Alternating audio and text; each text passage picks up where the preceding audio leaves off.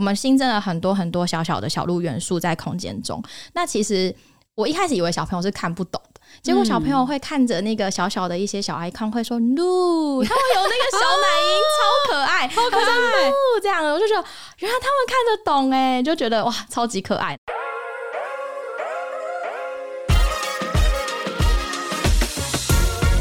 Hello，欢迎收听妈妈的明星花露水，我是主持人 Mimo，也是露水的共同创办人。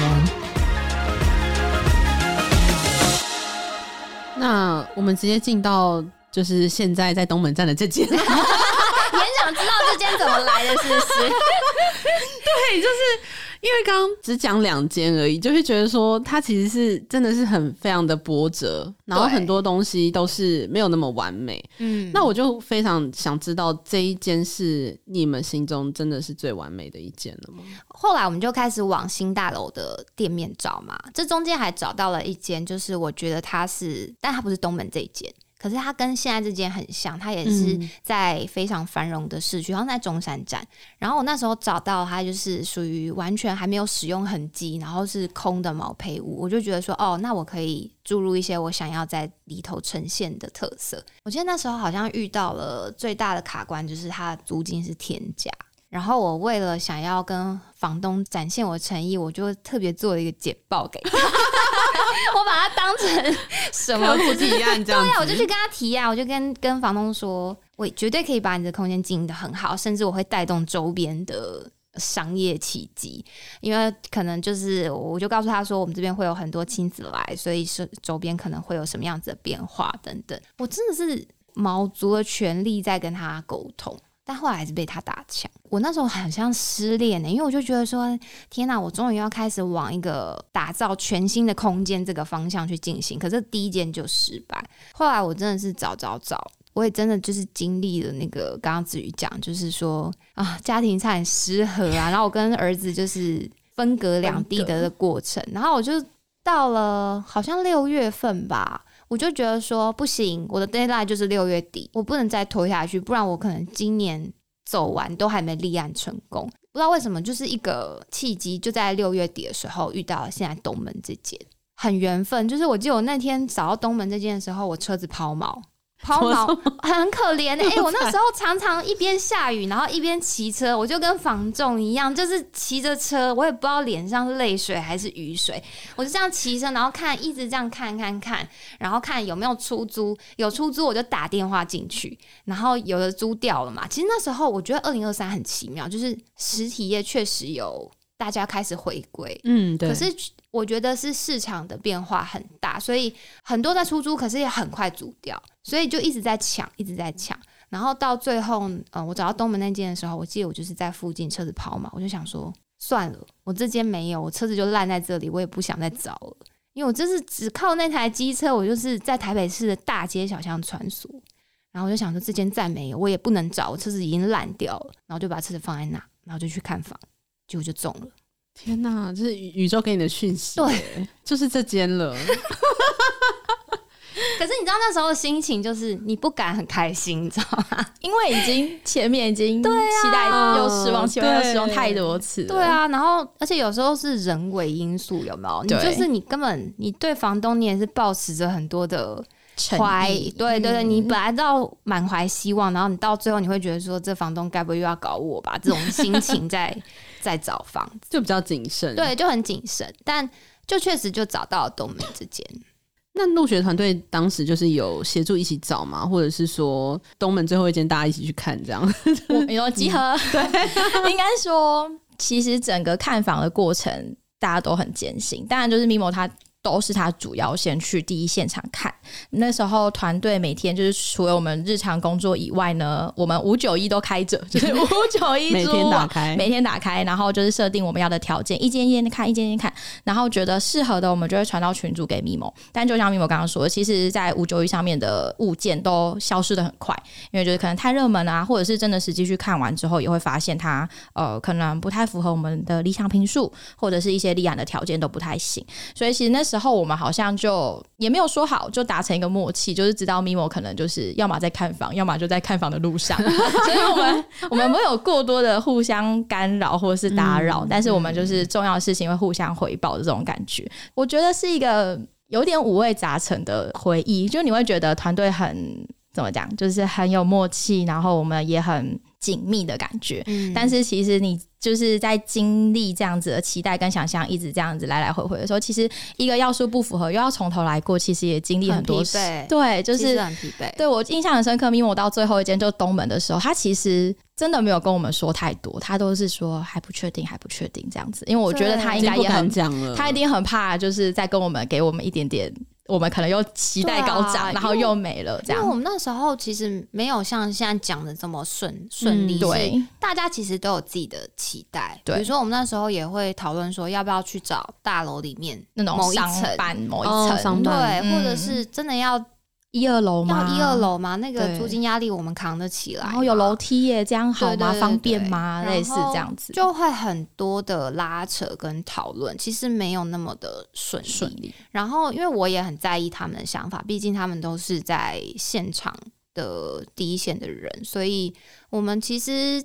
他说的没有错。我其实压力很大，因为我就会觉得说。我也有我想要走的方向，然后我想要去，比如说我想要创造升级感，可是这东西团队就要我一声令下，大家就要跟着冲。其实大家也会很惶恐，因为可能我要从原本小小的规模开始去思考，我要怎么去走到大的规模，然后我要怎么在这个空间创造更多可能性。就我觉得都很煎熬，嗯，但我觉得就是一致性是我们都很想要。能够去衔接，不要让入学是停摆的。嗯，虽然这样说不太好，但是我们确实没有想过中间要停下来。因为其实一停下来，我觉得很多家长会很失望，跟也会很担心我们是不是要倒了。对，对啊，就是其实我觉得大家都很努力，是因为呃，我们不想要让在入学长大孩子就这一段是空白的。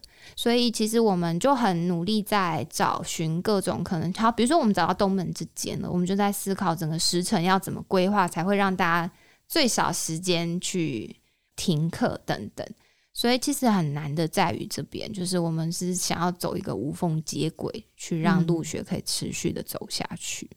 那我相信，就是选择空间，大家都会有意见嘛。就是团队他们可能有团队的期待，然后你自己也有对入学新空间的期待。那当然，家长小孩也都会有对新空间的期待。那为什么会决定选择在东门这一间？是因为有什么样的地理环境因素吗？还是什么样的原因让你真的去选择这一间呢？东门这间，我当时觉得最赞的，可能就是它的地理位置。东门捷运站是蛮。呃，蛮市区的，然后又是很繁荣的商业的据点，它就在众多出口唯一有电梯的那个出口，一上来一转弯就到了，所以它几乎是一出站就到达。那我觉得这对于很多，因为我们其实家长很多是搭捷运，对，或者是公车，而且一定会有推车，小朋友，所以其实对他们来讲，这个便利性，我觉得是我当时第一个觉得可以考虑的。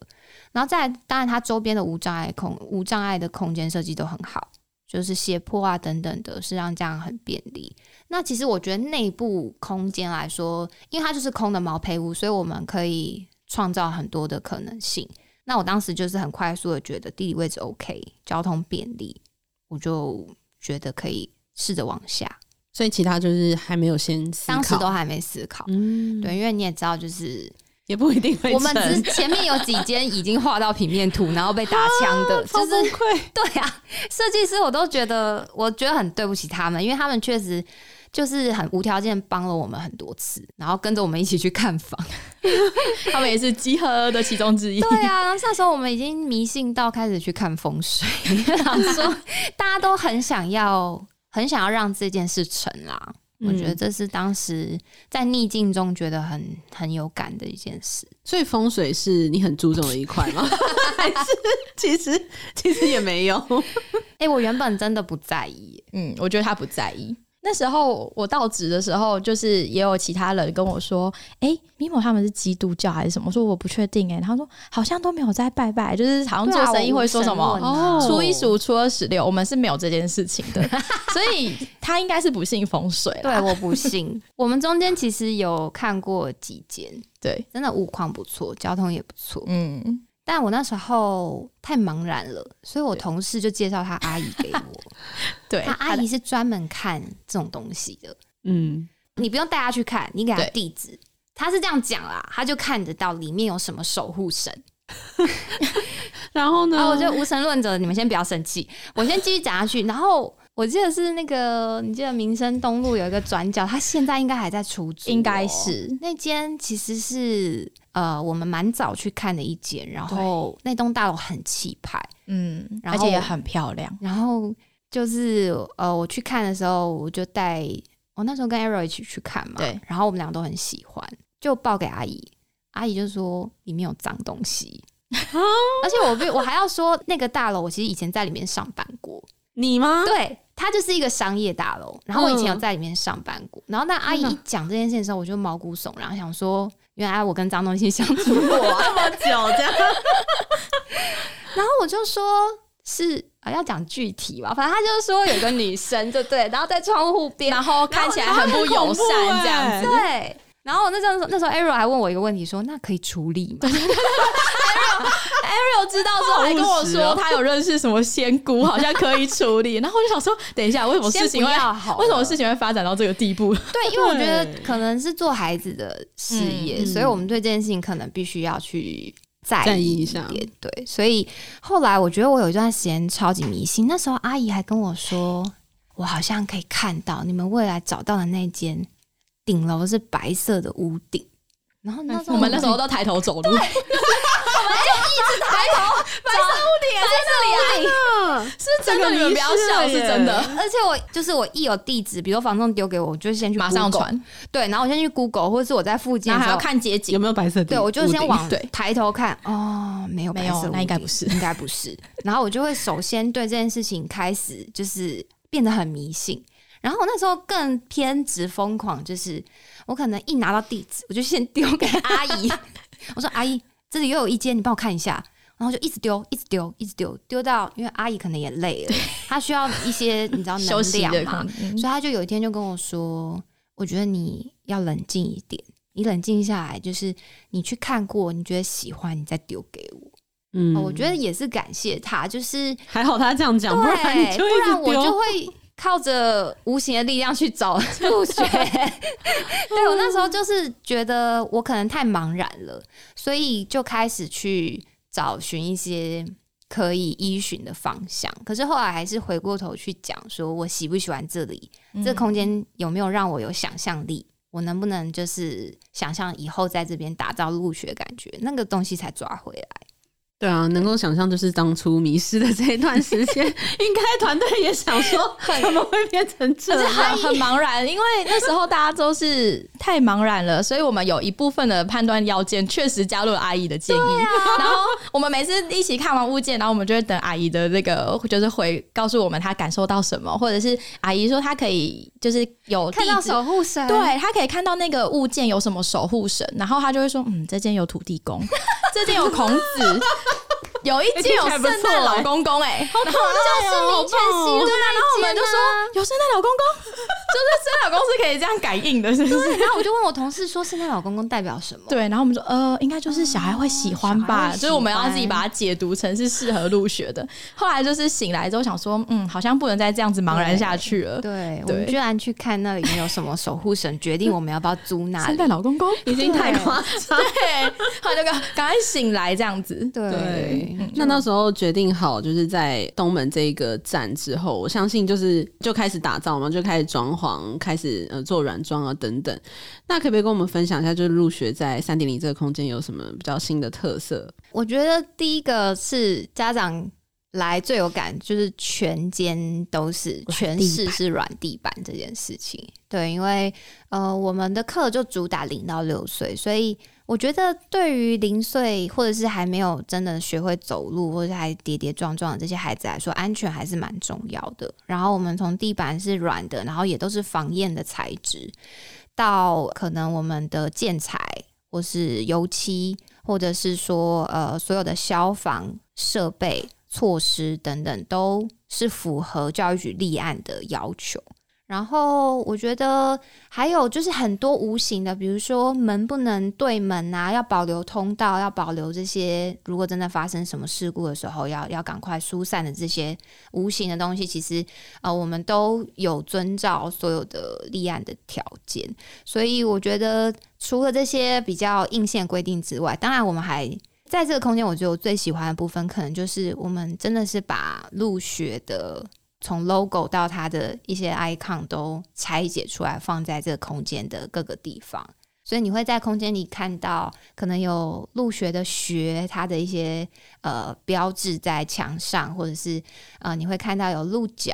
然后会看到有鹿的眼睛或是鼻子等等，鼻子可能是可以让孩子拉的把手，就是这些东西都拆解到空间当中，所以其实我觉得。这个空间对我们来讲特别的部分，应该就是它是有别于我们之前第一间跟第二间，它是现成的装潢，所以我们只能我们去啊依着这个装潢去做微调。可是这间算是我们全新从零打造，里面有很多我们自己的想法。嗯，就等于说就是把呃这个空间打造成更像入学品牌的一个氛围了。对，所以我们觉得它是真的很能够代表入学的一间旗舰馆。嗯，那。爸爸妈妈呢？就是他们一来入学空间，有觉得哇，怎么会这么棒？就是他们大概觉得呢？嗯，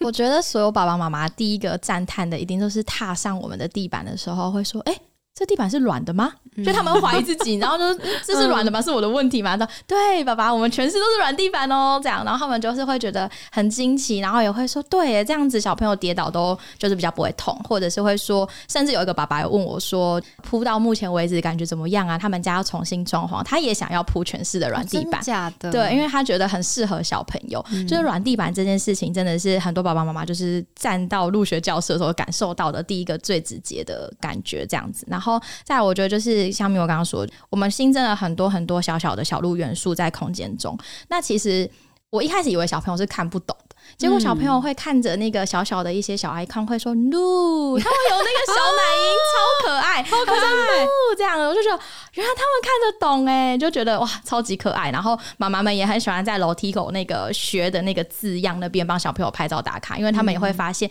那是一个很像鹿的角，角，然后再搭配中间的这样两个叉叉，它是一个学，它其实就是一个对，就是家长进门然后一进门就看得到，然后他们也很喜欢拍照打卡的地方，我就觉得超级可爱。然后小朋友说 “no”。他们就很认得哎，对啊。然后教室吧，就是因为我们从两间教室变三间教室，其实说真的，我觉得里面空间并不是到超级无敌大，因为毕竟在市中心，所以我觉得空间上虽然有限情况下，我们还是做了三间各自不同特色的教室。所以像一楼蛮常在运作。运作的课程可能就是音乐，对音乐性的课程，然后里头就有很多的乐器啊等等。那二楼的两间教室的话，就会有呃，比如说专门给孩子玩颜料的，然后可以全室冲洗的颜料室。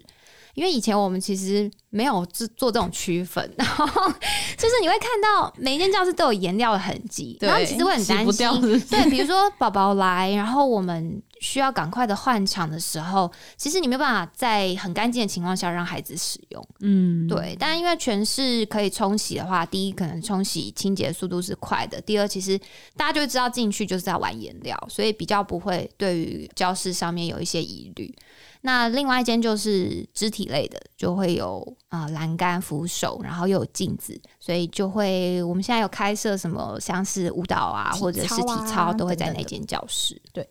嗯，那李某这边就是有其他家长给你们的反应吗？我觉得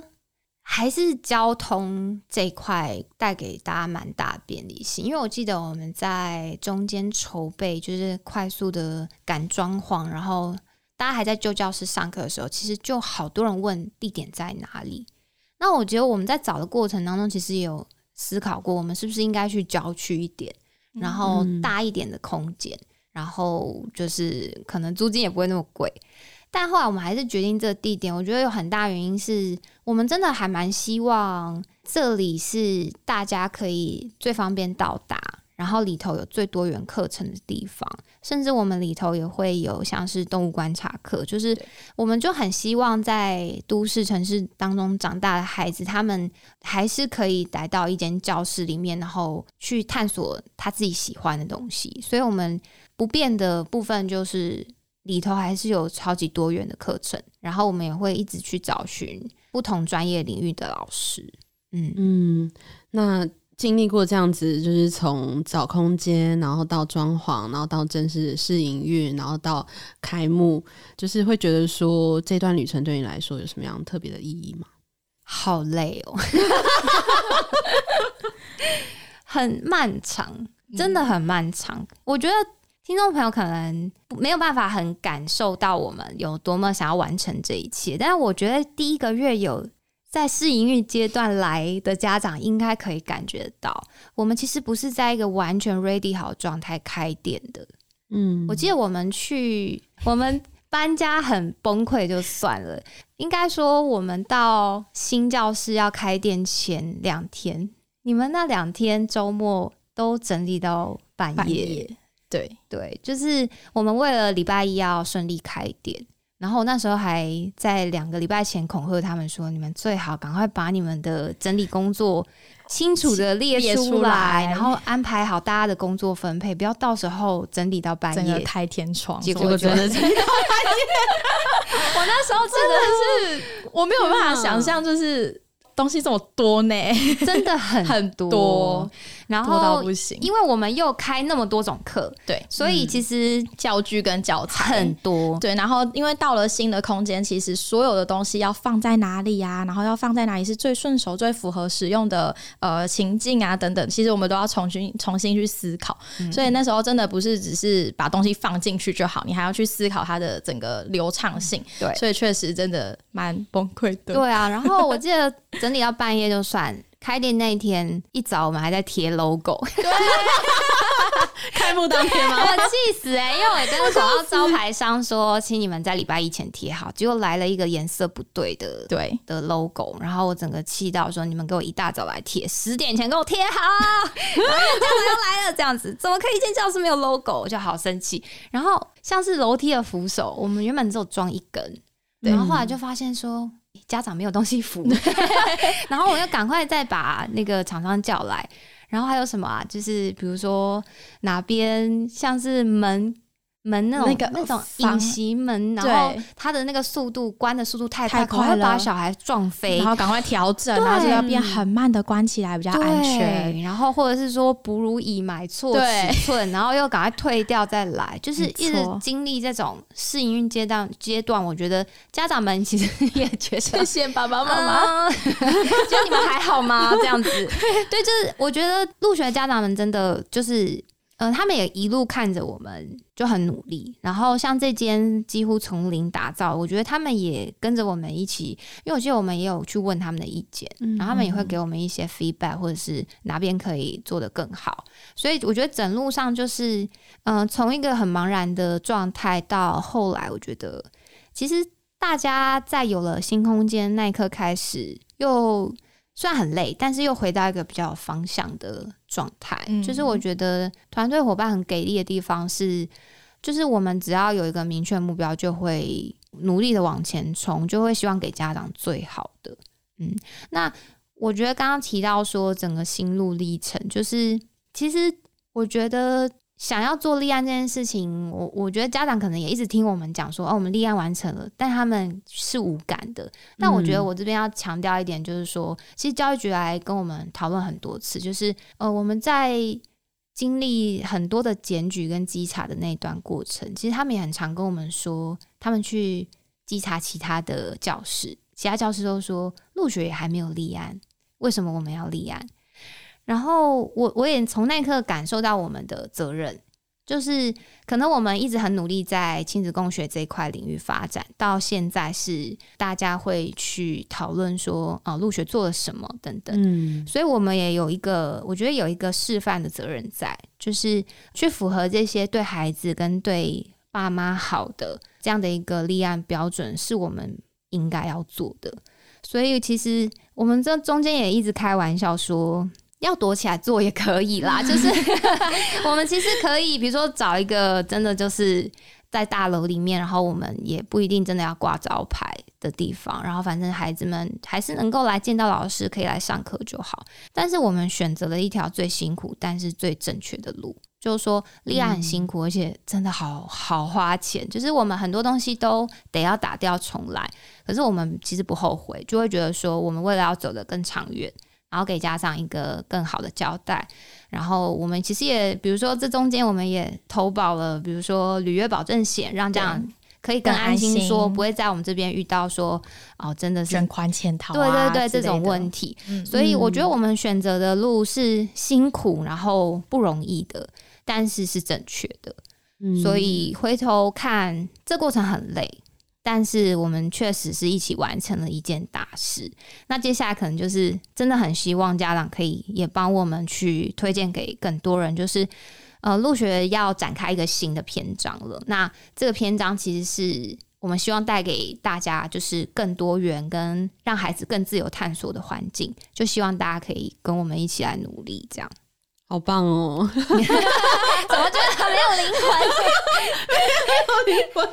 对啊，是今天就是透过明某跟子瑜的分享，就是让我们知道入学的立案跟搬家的过程其实是非常非常不容易的。那这些经历，我想也是明某和入学的团队都没有想到的。但是遇到困难呢，我们只能够努力去克服，然后不要被困难给击垮。甚至呢，多亏这一次被迫要改变，就能够让入学。呢，蜕变成更好的一个空间，更适合小朋友的环境，也更接近呢入学心中就是理想的样子。那今天很开心和米某用不同的视角来聊聊，跟我们分享入学立案的各种鬼故事跟心路历程。那希望爸爸妈妈呢也可以到新的三点零入学空间看看，体验完全不同的空间。那听众朋友们如果有想听我们团队聊什么样的主题，都可以留言跟我们说。那欢迎推荐妈妈的明星花露水跟身边的朋友订阅我们的节目，并留下五星好评。那我们就下次见喽，拜拜，拜拜。